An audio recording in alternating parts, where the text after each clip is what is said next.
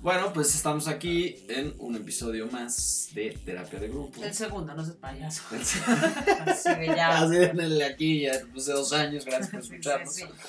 No, vamos al segundo episodio y el tema de hoy es ¿se vale? No está bien. Exactamente. Lo, porque nos comprometimos la vez pasada y queremos ser muy fieles a nuestras promesas. Así es. Y Reina, ¿por qué se vale no estar bien? Si el chiste es estar bien. Eh, La vida siempre. Porque no siempre se puede estar bien siempre. Exactamente. Estoy de acuerdo. Gracias por escucharnos. Nos vemos.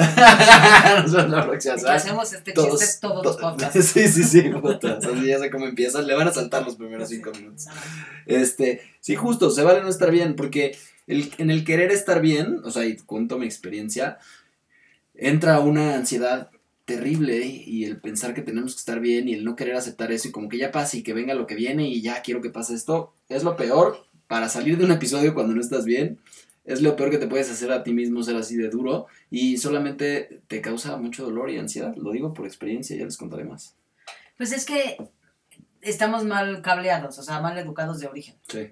Porque el más chingón es el que siempre está contento y bien. Y eso está como de muy raro. Totalmente. Y, y ahí te voy a decir algo de... sano. algo de coaching. Yo estudié coaching, ya poco a poco les vamos platicando. Y en el coaching hay una parte que se llama process. Y en el process dice que, eh, según los estudios y los humanos cómo funcionan, es que, eh, bueno, lo estoy haciendo con mi mano, ustedes no los ven, pero hay, un, hay, hay una emoción y luego hay un vacío, ¿no? O sea, nosotros estamos ante, una, ante un hecho, ante algo que nos hace sentir una emoción. Luego viene un vacío al cual podemos llegar y podemos llorar y podemos sentirnos muy mal y, y de esa manera alivias. El, llorar, el, sacar esas emociones te ayuda como a purgar. Pero los humanos, justo que lo que dices es que estamos mal cableados, nos queremos como saltar ese vacío y pasar al otro lado y, y apenas tocamos la emoción nos vamos al otro y en realidad no estamos bien. Porque nos da miedo ir a ese lugar de sentirnos mal, de todo. Bueno, porque a nadie nos gusta estar puteados. Pero o sea, ahí Es está, la pero, realidad. pero no puedes evitarlo. La vida no puedes pensar que siempre vas a estar bien y entonces quieres evitar eso. Justo ayer una amiga me escribía eh, así como de, oye, estoy de pésimo humor sin explicación. ¿Es normal? O sea, ¿se puede? Claro. ¿No? Como que necesitaba aprobación. Ah, sí, Y sí. entonces le dije, por supuesto que se puede. A mí me pasó antier, ¿no? Claro, claro. Y hoy vas a estar de malas porque a veces nos pasa y mañana vas a estar bien. No Sí. pasa nada. Y fue Sí. interesante porque ya más en la noche le escribí que cómo iba de su mal humor. Ajá. Y me dijo, sigue, pero un poco mejor cuando entendí que se vale estar de malas sin razón. Y eso que acabas de decir, me costó entenderlo, es abrázalo. Sí. Cuando a mí con mi episodio de ansiedad, que ya les platicaré más, ataques de pánico y tal, me- yo escuchaba lo de abrázalo y abraza la ansiedad cuando venga, no se va a ir, pero abrázala y tele. Y yo, puta madre, ¿cómo que la abrazo? No, que quiero no estoy sintiendo esto, ¿qué hago? Me tomo un tapil, lo mando toda la chingada, huyo, me Claro. suicido, ¿qué haces? Y no, eso es lo que acabas de decir, es, está bien, abrázalo, no pasa nada. O sea, me sigo sintiendo así, pero lo acepto y es parte del cómo estoy ahorita, en este momento, y no es para siempre. Eso, lo más importante es no es para siempre. Es decir, la impermanencia de las cosas y de las Así emociones. es. Y sobre todo Uf. que nada, necesitamos sentir. O sea, no hay no sentir y no hay, Claro. y el dolor es desagradable, pero tiene que existir. Claro. Entonces, eh, que no, el secreto es que no te dé culpa cuando te sientes mal. O sea, cuando estás triste o cuando estás enojado o cuando... No quiere decir que hay algo mal en ti, todo lo contrario, me parece. Claro, que es parte del ser humano que eres, ese ser humano que ríe y se la pasa increíble, y que aparte de los que reímos y que nos la pasamos increíbles, cuando nos da para abajo, nos da más para abajo y más para porque es normal. Es- eso me lo decía un psicólogo y lo platicaba mucho, de, pues si tienes un bochito, ¿no? Pues a lo mejor chocas, te estrellas y chocas más o menos fuerte, ¿no?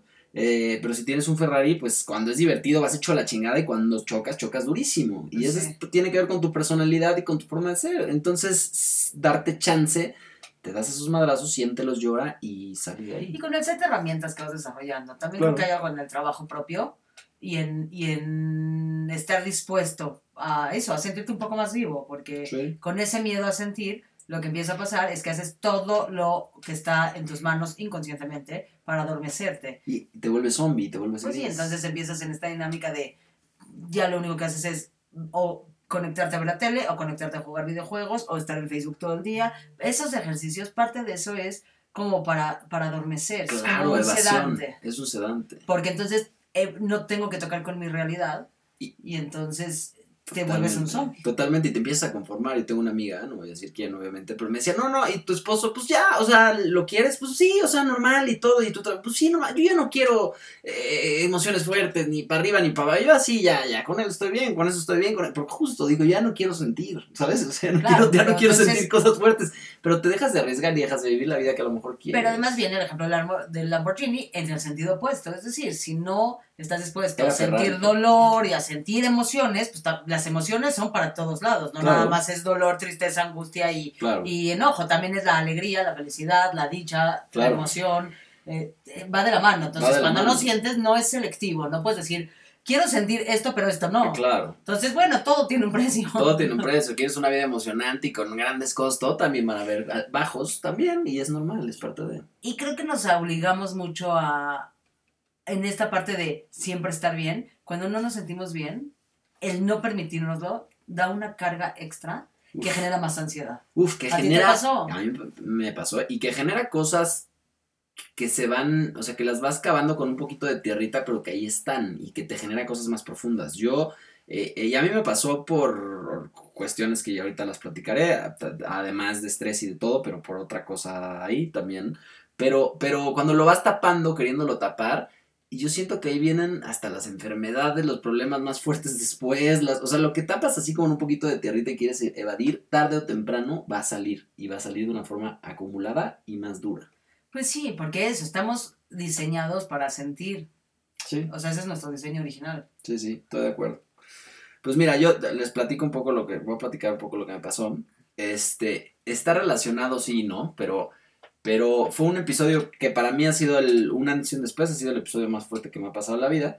Eh, estaba en casa de un amigo, yo no hago drogas, no soy muy sensible, no me encantan, no estoy en contra de nada, me da igual, pero no se ha fumado marihuana pocas veces, cosas así.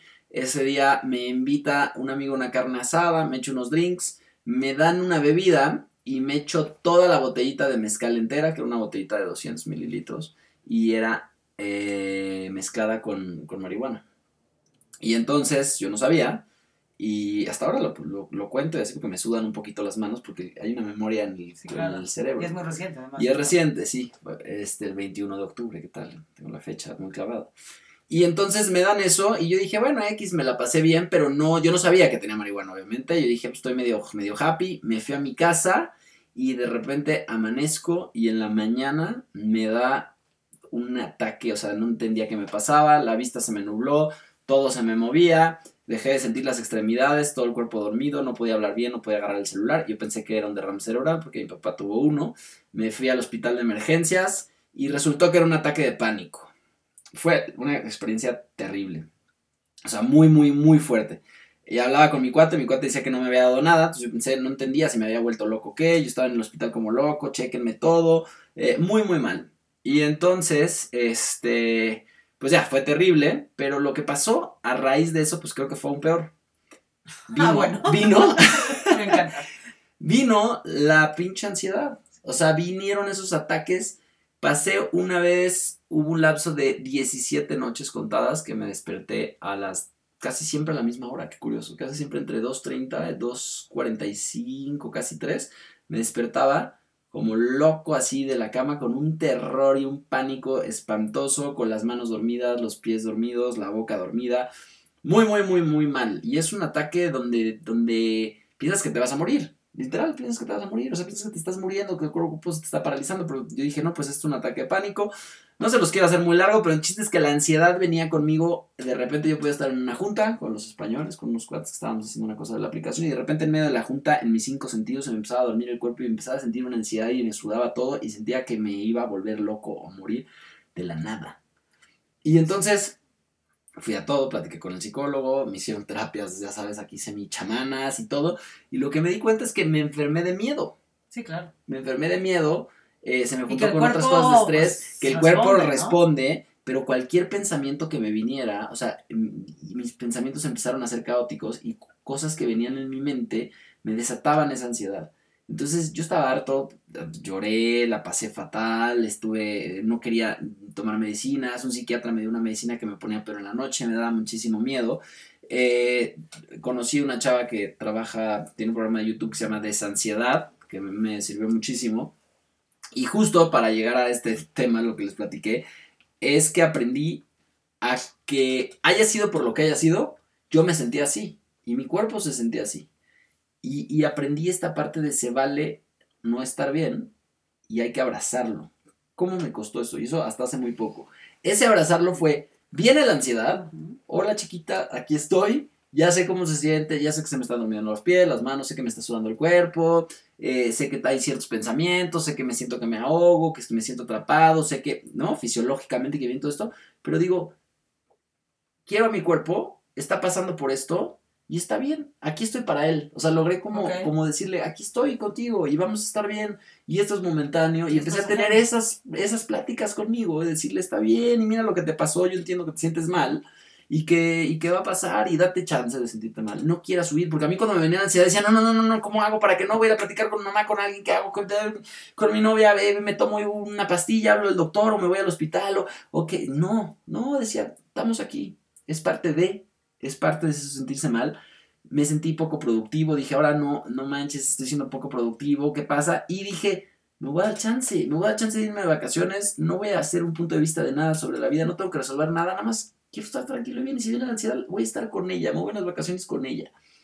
Y se los juro, y te lo platico, empezando este año, después de las vacaciones que logré desafanarme por completo de todo y de estar ahí, y habían medio episodios y lo que fuera, vino un momento de felicidad que es ahora, de energía y me están saliendo tantas cosas de trabajo, de vida, de todo, tan cañón que yo no era capaz de verlo cuando estaba ahí. O sea, yo solo decía, ¿será que se puede salir de esto? ¿Será? Porque ya estaba entrando en una depresión por miedo. Yo tenía miedo a interactuar con la gente, miedo a salir en el coche, me dieron ataques en el coche, me dieron ataques cuando me fueron a hacer un tratamiento en una clínica, me dieron un ataque en el hospital recibiendo a mi mamá, tuve que salir corriendo con la señorita de ahí al coche como un loco, cuando yo dije, eso no puede ser. Y, y sí es cierto, pasó. Y ahora tengo más herramientas, me siento mucho mejor, puedo afrontar estas cosas de la vida y hoy me siento feliz como lombriz, o sea, como que pues sí, porque lograste eso, lograste más allá de eso, ¿no? Me parece que te llevó a un punto súper vulnerable y, y yo, yo lo que digo es, y justo es como, como lo dices tú, aprendiste a hablar con eso, o sea, o con ella, ¿no? Sí, con ella. Y creo que suceden dos cosas, o por lo menos en mi experiencia, eh, suceden dos cosas. Una es, la recibes, así como dices, hola chiquita, ¿cómo estás? Sí. Viene la emoción, la que sea, sí. y, y el secreto es no aferrarse a ella, es decir, dejarla ir, que entre, se sienta, llora lo que tengas que llorar, que el ataque de pánico. Digo, entiendo que hay cosas que sí hay quien se tiene que medicar y medicar o tratar con un profesional, hay que, o sea, vaya, todo, todo proporción, pues, no, no, en estas cosas muy delicadas no se puede generalizar, pero eh, dejar ir la emoción y no aferrarte a ella, y por un lado, y por otro lado, por ejemplo, yo que me considero ser, o sea, una persona muy ansiosa en su día a día, es decir, no tengo ataques de pánico, no, no, no, tengo nada de eso, solo eh, solía ser de mucha ansiedad, en, como de en el estómago, es ahí donde se me deposita mi ansiedad. Aprender a hablar con ella y aprender, y a mí me, me ha servido mucho, que es un poco lo que dices tú, el aquí y ahora, el decir, no, toda esta ansiedad es porque estoy queriendo imaginar episodios que van a suceder. y lo más probable es que ninguno de los episodios que estoy imaginando van a suceder. Eh, entonces, ¿para qué gasto mi energía en eso? Mejor, hoy estoy bien, hoy estoy contenta, hoy me es suficiente. Con eso tengo. Y entonces disfruto hoy. Y hago el ejercicio todos los días de tratar de no vivir en el mañana, porque entonces la ansiedad se detona. Y, pongo, lo digo por mí no comparándome con la historia de Julio, que es mucho más cabrona pero porque quizá de la gente que nos escuche, si alguien nos escucha, no, es, eh, pues habrá gente con casos como muy extremos como el tuyo, de ataques de pánico y esto, y habrá gente que, que no, no perdió esa funcionalidad, pero que se enfrenta a ciertos episodios de ansiedad que tampoco saben qué hacer con ellos. Así es, y justo eso va muy relacionado a lo mío, porque yo le tenía miedo al miedo. O sea, yo tenía miedo de pensar, y era justo, era pensar en cosas que podían pasar. Yo dije, ¿qué tal que me dan un avión? ¿Qué tal que me da mañana en el coche? ¿Qué tal que me da la noche? Y decía, puta, güey, pues disfruta ahorita que no te está dando, respira y pásatela bien. Cuando venga, pues lo abrazas, harás algo, pero te estás auto haciendo que te den más y estás en el miedo y estás clavado y entras en un círculo terrible que si te concentras en el ahorita y en el ese no está pasando nada y estás bien. Porque además cuando venga lo solucionarás. Totalmente. Es decir, no sabes cómo se va a presentar. Cualquier caso, es decir, en este caso, Julio, el ejemplo es este ataque de pánico o ansiedad. Pero esto funciona con la cita de trabajo, con si se te ponchó la llanta, o sea, cualquier escenario, no sabes cuándo se va a presentar y si se va a presentar del todo. Y entonces, pues cuando llegues resolverás, porque no te va a caer de otra. Eh, el ejemplo que yo siempre que pongo es en el teatro, yo dedicándome al teatro, Sí. eh, siempre hay un momento de crisis antes del estreno, unos días antes del estreno, Claro. de esto no va a salir Sí, y somos una claro. bola pendejos de- todos y cómo nos atrevimos y así. Y yo para no entrar ahí y vivir, y es mucha adrenalina y mucho estrés, siempre digo, si el domingo es el estreno, digo, un día va a ser lunes, Claro. ¿no? Y todos vamos a amanecer el lunes. claro. Eso quiere decir que resolvimos todo lo que se nos presenta de aquí al estreno. Claro, No sé cómo, pero resuelto estuvo, Sí. porque un día va a ser lunes. claro. Entonces, como no sé de aquí al domingo, que es el estreno, qué va a pasar porque no tengo una bola de cristal, ¿para qué me desgasto y deposito mi energía en los 4.500 escenarios de todo lo que podría ¿Y pasar? sabes que se, Que voy a tener que resolver que probablemente no va a pasar eso, van a pasar otras 20 cosas que no preví y nada más ya no dormí 20 noches. Y todo eso que estás hablando es control. Y, y yo soy muy así, control, tú también, somos bastante Sí. racionales y control. Es aprender a soltar el control, porque no tenemos el control de nada. Cuando se presente, solo podemos reaccionar a ello. Pero esas 28 situaciones que te pones ahí que pueden pasar o no, es porque quieres controlar todo. Y eso también, esta lección que me dio este episodio es soltar ese pinche control. Y de ahí va esta parte de no estar bien, de, de se vale no estar bien, porque Claro. uno no tiene, las emociones mm, eh, llegan. Es así, Totalmente. llegan sin avisar. Y, y las lecciones son, yo se los digo, ustedes ahorita dicen, ah, pues a él le pasó esto. A mí en la vida me había pasado algo así. Yo no, yo no sabía lo que era la ansiedad. Yo no entendía bien a la gente antes que estaba deprimida o que tenía ansiedad o que tenía algo, porque en general yo decía, no, pues soy muy afortunado y mi forma de verlo siempre fue como muy positiva y todo. Ahora entiendo esto. O sea, ahora veo que cabrón. pasan, lo cabrón que puede ser. Y este, y, y- y pasa, ¿no? Pero, pero eso, Es acercarlo capitalizarlo. y, y capitalizarlo y no resistir a. Totalmente. Porque es como cuando, no lo sé, cuando la- en un choque que te dicen no pongas el cuerpo duro porque te va a ir peor. Exactamente. Flojito y que el golpe rebote. Qué buena analogía. ¿No? Completamente. Sí, si te pones tieso, Te pues te vas vas, a romper todos tus huesitos. Claro, ¿no? si te dejas flojito y cooperando. Es- pues es un poco lo mismo, sin clavarse ahí, porque entonces ahí es... No, porque no sales. Y obviamente cuando hablamos de estas cosas que son tan delicadas, siempre hay que estar alerta, o sea, es decir, estamos hablando de, por ejemplo, en mi caso es un caso menos extremo en donde yo eh, voy a terapia y, lo tra- y trabajo eh, en mi crecimiento personal, en mi salud mental, es decir, igual de importante la salud física que la salud mental. Claro, En el caso de Julio, rápidamente detectó que necesitaba ayuda profesional claro. y que necesitaba ir con un psiquiatra. A ver, y yo nunca había ido a nada de esto y eso, y, y a ver, yo dije, o sea, si la vida va a ser así, me voy a sentir así, prefiero morirme a eso que yo dije, jamás lo había pensado. Entonces yo dije, no, a ver, cero tabú, cero todo. Voy con todos los doctores, me hago todos los análisis, quiero saber si esto de qué es, de qué viene, entendí, supe que vino, supe que, supe que soy alérgico a la marihuana, que hubo una sobredosis, que el cuerpo tiene una memoria, que también te mueve niveles de cosas, eh, eh, me ayudó a ir con el psicólogo, con el psiquiatra, hacerme estudios, hacerte todo. Después me di cuenta, vi después de todo, que era, era ansiedad y era lo que quedaba por el episodio que me pasó. Y cuando yo busqué en la clínica May y todo, decía que estas cosas para superarla tardaban un promedio de 7 años.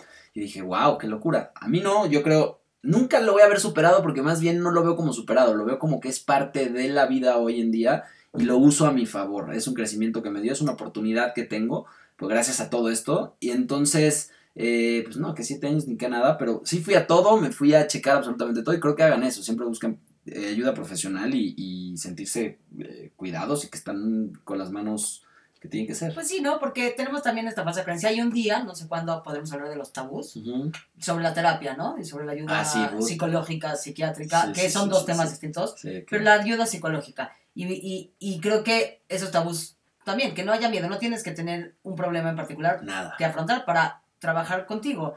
Porque, reitero, igual de importante es la salud física que la salud mental. Y eso no lo vemos así porque estamos mal cableados. Y, Entonces, y ya porque no nos vamos a extender mucho, pero eso que acabas de decir es tan importante, la salud mental, por eso me metí ahora hasta el budismo, estoy meditando más y todo, porque literalmente nos dedicamos a cuidar nuestra alimentación, a ejercitar nuestros músculos, pero ej- ejercitar la mente y cuidar la mente, yo con este episodio me di cuenta que es lo más importante para tener las otras alineadas. Así que sí. hay maneras de trabajarlos, hay manera de hacerlo. Y ya les platicaré más de todo esto, budismo, meditación, y eso va a estar padre platicarles de eso también. Pues sí, así que se vale no estar bien y no seamos tan duros con nosotros mismos. Gracias por escucharnos y espero, pues nada, que, Que nos sigan que escuchando. nos sigan escuchando y que nos recomienden, Que porque nos- dicen que boca a boca jala. Así es, recomiéndenos y este y van a ver temas muy diversos, ya vieron cómo de qué va, así que Nos vemos en la próxima Y esto fue terapia de grupo. terapia de grupo. Vámonos.